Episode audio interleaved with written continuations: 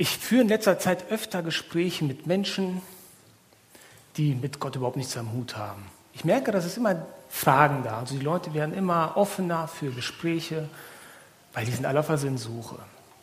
Hatte ich vor ein paar Tagen oder ja schon zwei, drei Wochen her, hatte ich ein Gespräch gehabt mit einer Person und sie erzählte mir von ihrer transzendenten Erfahrung, die sie so gemacht hatte. Er hat so ein paar Erlebnisse gehabt, übersinnliche Erlebnisse. Sie konnte selbst nicht einordnen. Und dann fragte ich sie irgendwann mal diese Person, glaubst du eigentlich an Gott? Nee, ich glaube an nichts. Ich sage, ja, ich glaube schon, dass eigentlich jeder Mensch an irgendetwas glaubt. Denn jeder Mensch muss vier Lebensfragen beantworten. Echt? Welche vier Fragen denn? Ja, wo komme ich her? Wieso bin ich hier? Wofür lebe ich? Und gibt es ein Leben nach dem Tod? Und keiner von uns, ist egal wie deine Antworten aussehen, kann empirisch belegen, dass die Antworten, die du hast, auf diese Fragen richtig sind. Aber hoffentlich hast du genügend Gründe, dass deine Antworten der Realität entsprechen. Okay, sagt die Person, ich glaube schon, dass es übersinnliche Kräfte gibt, aber ich glaube nicht, dass es einen Gott gibt. Das glaube ich nicht. Glaubst du denn an einen Gott? Ich sage, ja klar, auf jeden Fall. Hä? Wieso denn das? Wenn ich das Universum mir anschaue, wenn ich die Feinabstimmung mir anschaue, die Naturgesetze, objektive Moral, das Bewusstsein des Menschen, die Fähigkeit zur Selbstreflexion, der freie Wille, die Gesetze der Logik, unsere Fähigkeit zu argumentieren und so weiter und so weiter. Ich sage, bei allen Punkten ist für mich die plausibelste Antwort, dass es einen Gott geben muss. Denn wenn ich Gott aus dieser Gleichung rausnehme, machen die meisten Dinge im Leben keinen Sinn mehr oder die kann man nicht mehr ausleben. Echt? Glaubst du wirklich, dass ein Gott Universum, unser Universum geschaffen hat? Ja, ich sage, lass uns mal ganz einfach einen Blick aufs Leben machen. Ja, ganz einfach plausibel. Wenn du die Pflanzen anschaust, was entsteht aus Pflanzen?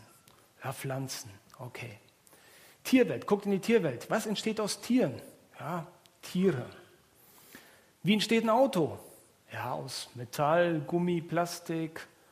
Ja, und? Ja, ein Ingenieur, der entwickelt das Ganze, designt das Ganze. Yep. Ein Bild? Steht von alleine? Nee, meistens ein Künstler, der das irgendwie kreieren muss. Ich sage, selbst die einfachsten Dinge haben die Evidenz dass, oder ist plausibel, dass da irgendjemand dahinter ist. Ein Beispiel habe ich gesagt zur Person. Du und ich, wir gehen am Strand entlang spazieren. Und wir sehen im Sand diese Form, diese Wellenform. Du fragst mich, sag mal, wie kommt diese Wellenform in den Sand? Da sage ich, das Wasser, das Meer spült über den Sandstrand, zieht sich wieder zurück und dadurch entsteht diese Wellenform. Einleuchtend, plausibel, kann ich nachvollziehen, alles klar. Wir gehen ein paar Meter weiter. Wir sehen Folgendes im Sand. Und du fragst mich, sag mal, wie ist das denn dahin gekommen?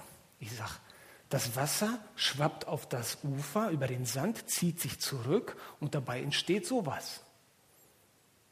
Ja, geht ja nicht. Geht ja nicht. Ist ja, ist ja nicht zufällig entstanden. Ich sage richtig.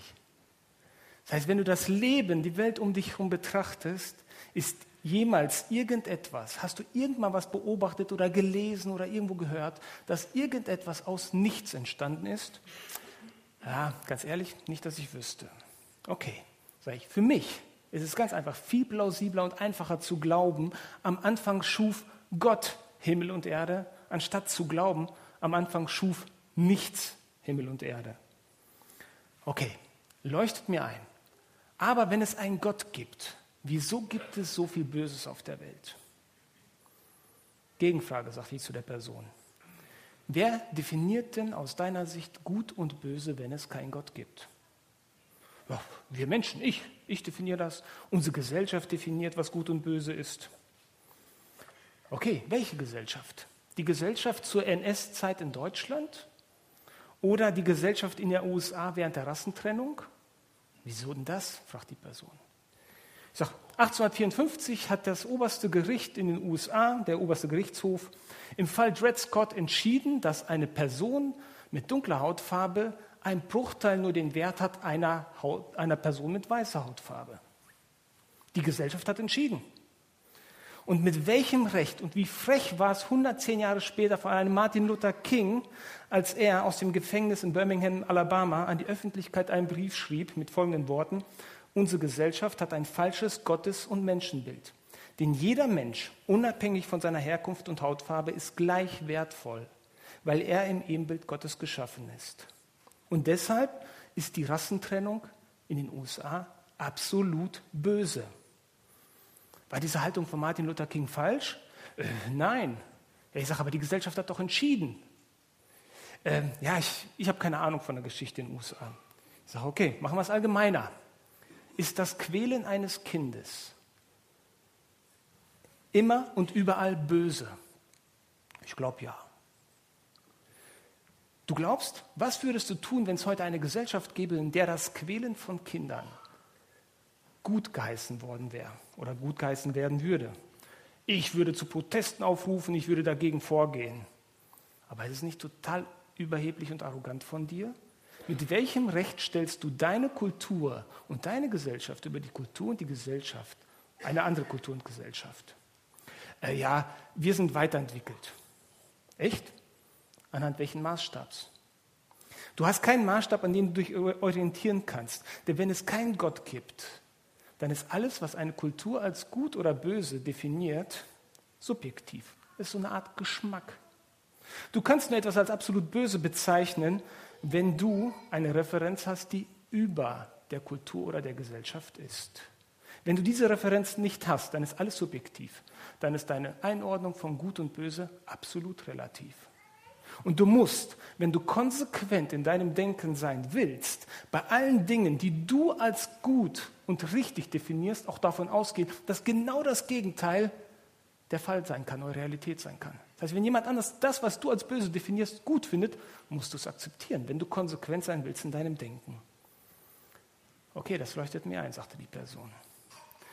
Wir hangeln uns darüber zu verschiedenen anderen Themen. Wert des Menschen anhand der Abtreibungsdebatte heutzutage zum Humanismus bis hin zu Jesus Christus. Am Ende sagte die Person, weißt du was, ich kann mein Weltbild nicht konsequent ausleben. Und du hast in jedem Punkt schlüssige Argumente. Aber trotzdem überzeugt es mich nicht. Was hat das Thema mit dem Heiligen Geist? Was hat das Gespräch mit dem Heiligen Geist zu tun? Wir kommen gleich dazu. Auch dieses Martin Luther King habe ich vergessen, das Bild einzublenden. Heute sprechen wir über das Wirken des Heiligen Geistes vor der Bekehrung und bei der Wiedergeburt eines Menschen. Wir werden heute hauptsächlich in Johannes 16, wenn du die Bibel dabei hast, könnt ihr Johannes 16, Vers 8 bis 11. Simon hat eben 16, Vers 7 vorgelesen und wir knüpfen direkt an. 8 bis 11, das ist heute unser Haupttext, über den wir heute sprechen möchten. Steigen wir direkt ein in Vers 8. Und wenn er kommt, wird er der Welt die Augen auftun über die Sünde und über die, Recht, die Gerechtigkeit und über das Gericht. So. Wer ist er? Jesus sagt vorher, das ist der Heilige Geist. Er wird kommen, er, der Heilige Geist, wird kommen. Wer ist die Welt in diesem Vers, in dieser Aussage? Damit sind alle gemeint, die Jesus noch nicht als ihren Retter angenommen haben. Alle Nichtchristen, alle Ungläubigen. Und was bedeutet das Augen auftun?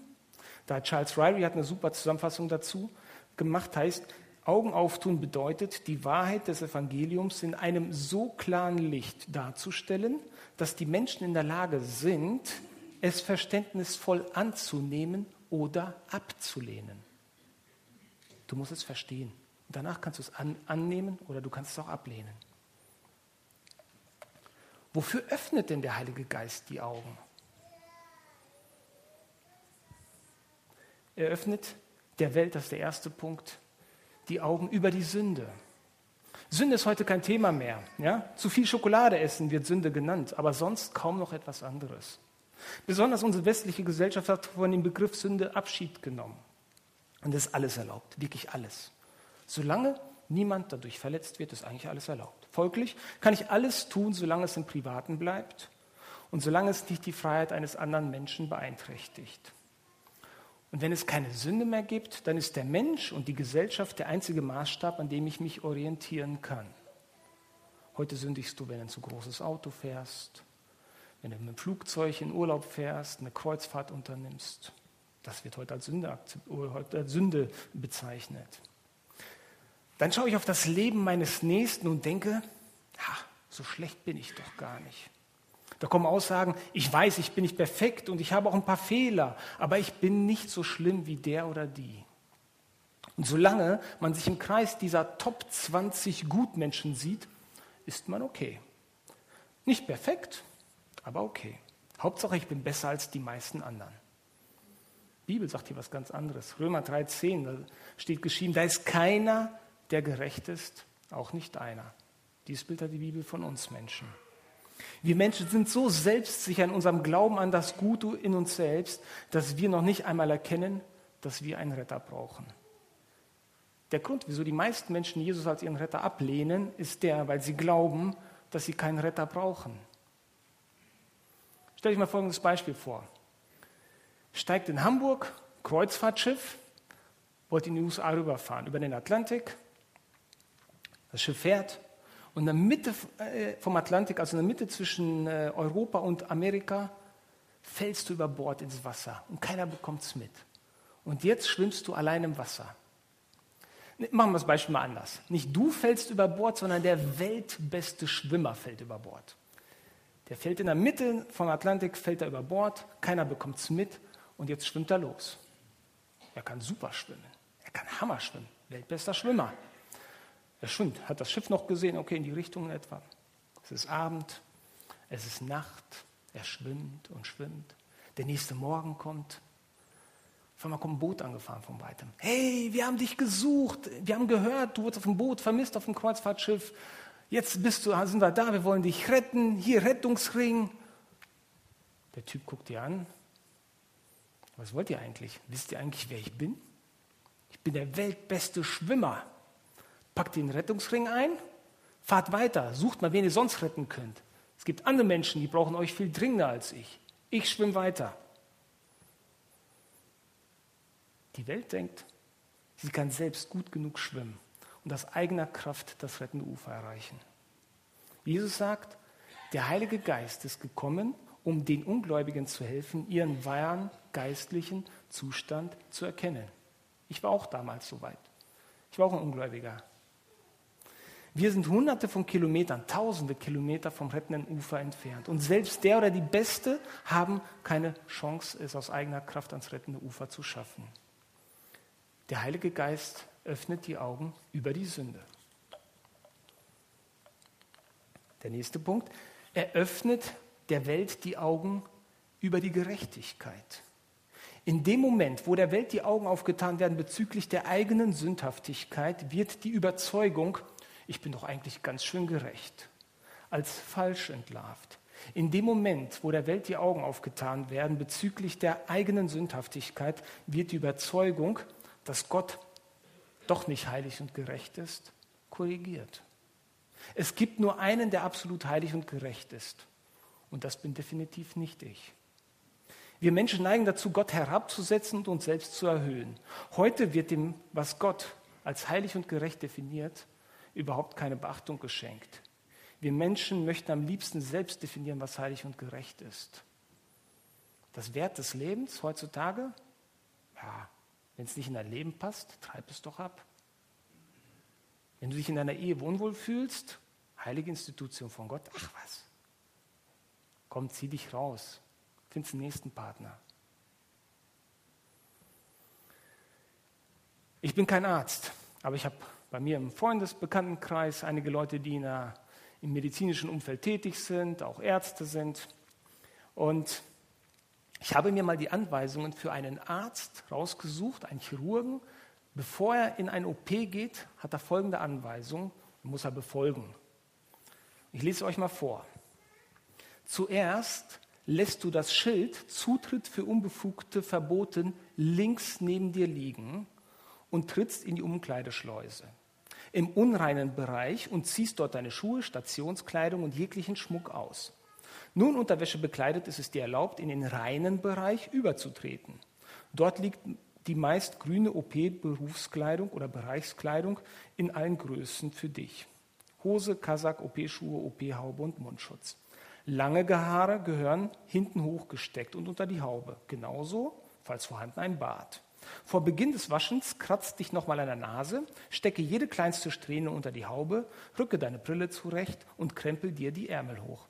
All das wirst du die folgende Zeit erst einmal nicht mehr machen dürfen. Dann kann es losgehen mit der chirurgischen Waschung und Desinfektion. Bei der Waschung dürfen deine Arme auf keinen Fall Teile deiner Kleidung, andere Gegenstände oder vorbeilaufende Menschen berühren. Mit Händen auf Brusthöhe und Ellbogen fern vom Körper kannst du nach der Waschung und Desinfektion den OP-Saal betreten. Vergiss nicht, in der beschriebenen Position zu verharren, auch wenn deine Armmuskeln schon schmerzen. Die Hände bleiben auf Brusthöhe. Achte auch peinlich darauf, dass du den bereits sterilen OP-Tischen und Abdeckungen nicht zu nahe kommst. Eine Berührung mit dem Zipfel deiner grünen Bereichskleidung reicht aus, um etwas unsteril zu machen. Danach helfen dir zwei OP-Pflegekräfte beim Anziehen des OP-Kittels und der Handschuhe. Sobald der Kittel verschlossen ist, legst du die Hände wieder verschränkt und auf Brusthöhe, bis die OP startet. Was für ein Aufwand, oder? Hier wird die Unreinheit abgewaschen, hier wird desinfiziert und mit der sterilen Kleidung überdeckt. Gott ist heilig. Wir können nicht einfach so zu ihm kommen. Keiner von uns ist rein. Wir brauchen Jesus, um rein gemacht zu werden, um zu Gott kommen zu können. Römer 7, Vers 4. Selig sind die, denen die Ungerechtigkeiten vergeben und denen die Sünden bedeckt sind. Und diese Bedecken der Sünde wurde vollzogen durch Jesu Tod am Kreuz. Und Jesus ist hier eindeutig und absolut in seiner Aussage. Johannes 14,6 kennt ihr alle. Ich bin der Weg, die Wahrheit und das Leben. Niemand kommt zum Vater als nur durch mich. Der Heilige Geist wird dir die Augen auftun dafür, dass wenn du hoffst, jemals in der Gegenwart eines heiligen und gerechten Gottes treten zu können, brauchst du eine Bedeckung deiner Sünden. Und diese Bedeckung heißt Jesus Christus. Der dritte Punkt. Er öffnet der Welt die Augen über das Gericht. Wie denkt die Welt über das Gericht Gottes? Nein, das kann nicht sein. So wie es in der Bibel beschrieben ist, wird bestimmt nicht so eintreffen. Eigentlich führen ja alle Wege zu Gott, wenn wir ganz ehrlich sind, oder? Ein junger Mann ist in einem Verkehrsunfall gestorben. Seine Freunde stehen am Grab und man hört Floskeln wie, ah, der ist jetzt bestimmt im Himmel, der macht jetzt Party mit den Engeln. Auf die Frage, ob seine Kumpel an Gott glauben, sagen die, nee, nicht wirklich. Ah, wir glauben auch nicht, dass es eine Hölle gibt oder so. Ne? Aber wenn es einen Gott geben sollte, der ist doch bestimmt total der liebevolle Gott und der wird ihn ganz sicher zu sich aufnehmen. Viele glauben, egal was, wie ich lebe, egal was ich denke, egal was ich glaube, am Ende wird alles gut gehen. Alles wird gut. Happy End. Jesus sagt hier, der Fürst dieser Welt ist schon gerichtet, da ist das Urteil schon gesprochen. Und auch bei jedem einzelnen Menschen wird Gott am Ende ein gerechtes Urteil sprechen. Matthäus 7, 21 bis 23. Es werden nicht alle, die zu mir sagen, Herr, Herr, in das Himmelreich kommen, sondern die, den Willen tun meines Vaters im Himmel. Es werden viele zu mir sagen, ja an jenem Tage, Herr, Herr, haben wir nicht in deinem Namen geweissagt? Haben wir nicht in deinem Namen Dämonen ausgetrieben? Haben wir nicht in deinem Namen viele Machttaten getan? Ach komm, Jesus, ich war doch gar nicht so schlecht. Ich habe mich doch echt stets bemüht. Dann sagt Jesus, dann werde ich ihnen bekennen, ich habe euch nie gekannt. Weicht von mir, die ihr das Gesetz übertretet. Wenn es zur Sünde kommt, denken viele, ah, wir sind nicht wirklich so schlecht. Wenn es um Gerechtigkeit denken viele, Gott ist nicht wirklich so heilig. Wenn es um das Gericht geht, denken viele, das wird nie passieren. Die Bibel bezieht hier ganz klar Stellung. Der Heilige Geist überzeugt den Ungläubigen von Schuld. Es ist, als würde man mit der Hand in der Keksdose erwischt. Als würde der Lehrer einen beim Abschreiben erwischen. Oder wenn das blaue Licht der Polizei hinter unserem Auto aufleuchtet und man in dem Moment bemerkt, man ist 30 km zu schnell gefahren. Erwischt. Schuldig.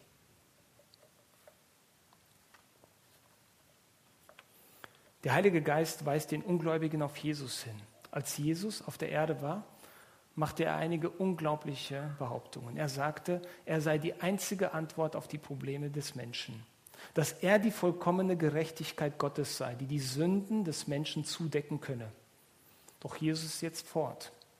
Wir können ihn nicht leibhaftig sehen. Wir können nicht direkt mit ihm sprechen oder ihn hören. Aber der Heilige Geist weist auf die Tatsache der Gerechtigkeit Christi hin. Der Heilige Geist zeigt auf das Kreuz, um zu zeigen, wie sehr sich ein rechtschaffener Gott um unsere Gemeinschaft bemüht, indem er für unsere Sünden starb und es uns ermöglicht, zu den Rechtschaffenen gezählt zu werden. Der Heilige zeigt uns nicht nur, wie wir wirklich sind, er zeigt uns Christus, wie er wirklich ist. Und dann wirkt der Heilige Geist auch bei der Wiedergeburt. Der Heilige Geist macht aus einem Nichtchristen einen Christen.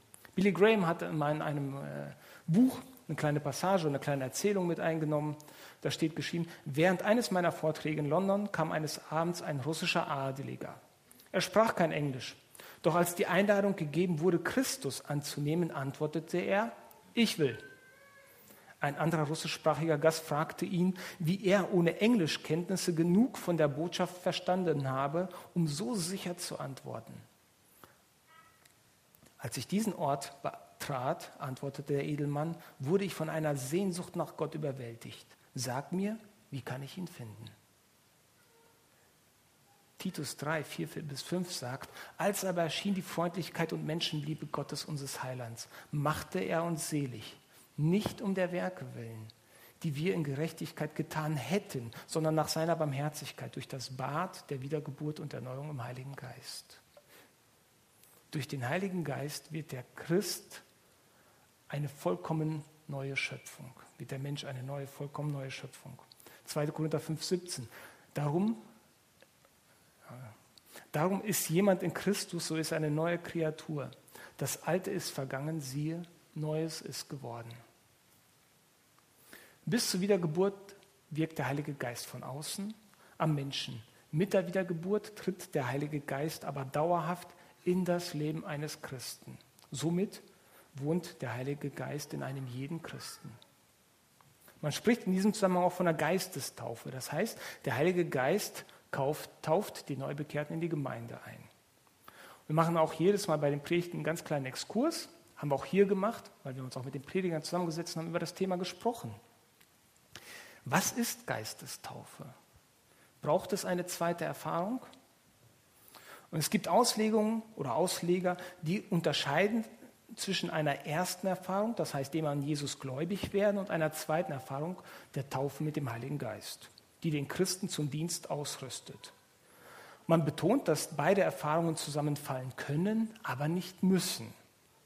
Demnach gibt es zwei Sorten von Christen, die mit dem Heiligen Geist getauft und demnach vollmächtig in ihrem Dienst sein und andere Christen, denen die Geistestaufe und damit auch Vollmacht im Dienst oder auch einige Gaben fehlen.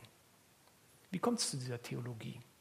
Da gibt es in Apostelgeschichte drei Szenen, die beschreiben eine Art zweite Erfahrung von Menschen, die alle schon bekehrt sind und die erst, nach dem, die erst danach mit dem Heiligen Geist getauft werden. Wenn wir lesen, Apostelgeschichte 2, könnt ihr gerne zu Hause nachlesen. Das ist am Pfingsten, da kommt der Heilige Geist sichtbar auf die Jünger.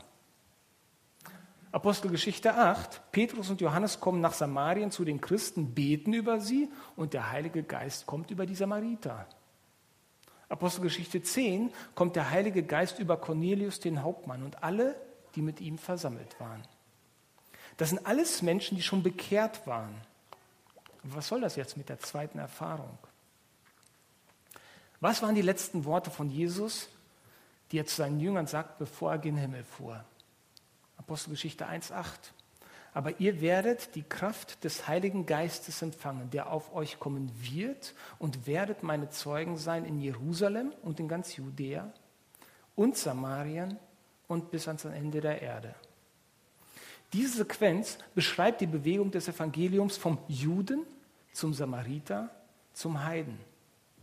Zum ersten Mal in der Lösungsgeschichte sendet Gott die gute Botschaft der Rettung an alle Nationen. Dieses Muster liefert eine plausible Erklärung für die Geistestaufen in Jerusalem, Samaria und im Haushalt des Cornelius. Sie zeigen die sichtbaren Segnungen von Pfingsten, die zuerst auf die Juden fielen, dann auf die Samariter und dann schließlich auf die Heiden. Durch das Wirken des Heiligen Geistes haben alle Nationen Anteil am rettenden Werk Christi. Das heißt, es gibt viele eindeutige Stellen, die aussagen, dass jeder Christ bei der Wiedergeburt mit dem Heiligen Geist versiegelt wird. Wir haben da eine ganze Auflistung, äh, Sebastian und Simon hatten die, glaube ich, schon mal rumgeschickt gehabt. Eines in Korinther 12, 13, kannst du nachlesen. Ich lese mal Römer 8, Vers 9 vor. Ihr aber seid nicht fleischlich, sondern geistlich, da ja Gottes Geist in euch wohnt. Wer aber Christi Geist nicht hat, der ist nicht sein. Die Aussage ist eindeutig. Das heißt, wenn man dem Konzept besagter zweiter Erfahrung folgt, dass man bei der Wiedergeburt eventuell noch nicht den Heiligen Geist hat und dafür eine zweite Erfahrung bräuchte, dann wäre man ja nach Aussage von Paulus, nach Römer 8, Vers 9, in jedem Fall auch nicht wiedergeboren. Deshalb ordnen wir diese Stellen in Apostelgeschichte als einmalige heilsgeschichtliche Situationen ein. Wir glauben, Wiedergeburt und Taufe mit dem Heiligen Geist sind ein und dasselbe Erlebnis. Fazit. Der Heilige Geist spielt sowohl vor als auch während der Wiedergeburt eine wichtige Rolle. Vor der Wiedergeburt wirkt der Heilige Geist auf den Menschen ein, indem er ihn überführt und auf die Wiedergeburt vorbereitet. An der Wiedergeburt selbst ist der Heilige Geist ebenfalls maßgeblich beteiligt. Er führt die Wiedergeburt durch wird zum Siegel des Neubekehrten und fügt ihn der Gemeinde hinzu. Ich schließe mit einer persönlichen Geschichte aus meiner Familie, aus meinem Leben. Das ist mein Großpa, so heißt er. Mein Opa, wir haben ihn alle Großpa genannt. Das ist Piotr Petrowitsch III., Dück. Er war ein aufopferungsvoller und liebevoller und hilfsbereiter Mensch. Er ging liebevoll mit seinen Kindern, mit seiner Frau, mit seinen Enkelkindern um. Ich habe tolle Erinnerungen an ihn. Ich habe einige Monate bei ihm und bei meiner Großmutter in Sibirien gelebt. Ich habe wahnsinnig tolle Erlebnisse mit meinem Opa gehabt. Und er war mein Mann, zu dem ich hochgeschaut habe. Er war konsequent, er war hoch angesehen bei den Leuten, im Job, in der Gesellschaft. Er hat sich ehrenamtlich engagiert, wenn es irgendwo jemandem zu helfen gab, er war dabei. Er war ein richtig guter Mensch. Mit 79 Jahren öffnete der Heilige Geist ihm die Augen über seine Sünden, Gottes Gerechtigkeit und das Gericht. Mein Opa sagte, jetzt erkenne ich mit 79 Jahren, dass ich gar nicht so gut bin, wie ich dachte. Jetzt erkenne ich, dass nur Gott gerecht ist und dass er eines Tages ein, dass eines Tages ein Gericht geben wird und ich nur vor ihm bestehen kann, wenn meine Sünden bedeckt sind durch Jesus Christus. Nach 79 Jahren Schwimmen aus eigener Kraft ist der Heilige Geist durchgedrungen. Und mein Opa hat die rettende Hand Jesu ergriffen. Er war danach genauso liebevoll, freundlich. Er hat genauso geholfen wie vorher. Aber er hat es nicht mehr getan, um selbst das rettende Ufer zu erreichen. Er hat es getan, weil er jetzt gerettet war. Er ist mit 86 Jahren gestorben. Und wisst ihr, was der größte Unterschied in seinem Leben war in den letzten sieben Lebensjahren? Er sagte, ich hatte vorher immer wahnsinnige Angst vor dem Sterben. Jetzt sagt er, ich freue mich, immer meinem Retter zu begegnen.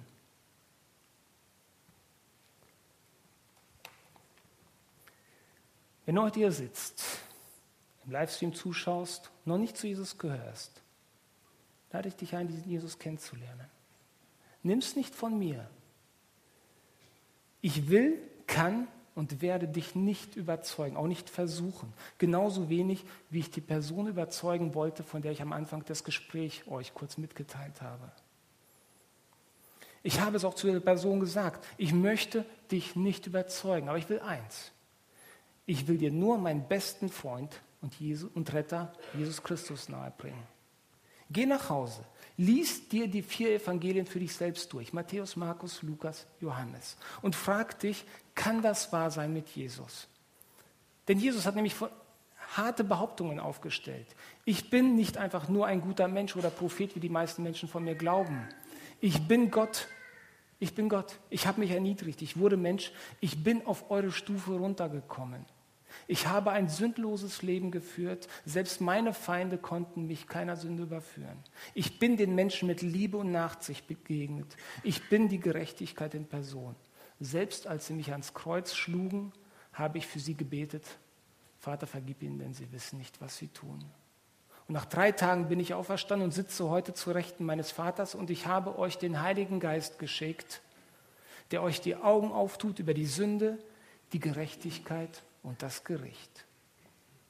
Überprüfe und entscheide für dich selbst.